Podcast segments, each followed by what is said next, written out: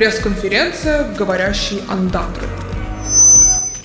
Здравствуйте, я философствующая андатра. Скажите, пожалуйста, а откуда вы взялись? Вы что же, не читали книги про муми-троллей? Мне вас жаль. В чем смысл жизни? У вас, очевидно, в том, чтобы задавать глупые вопросы, молодой человек. А над чем вы сейчас работаете? Я делаю передачу на радио Глаголев ФМ, где размышляю о чите всего сущего. Расскажите поподробнее.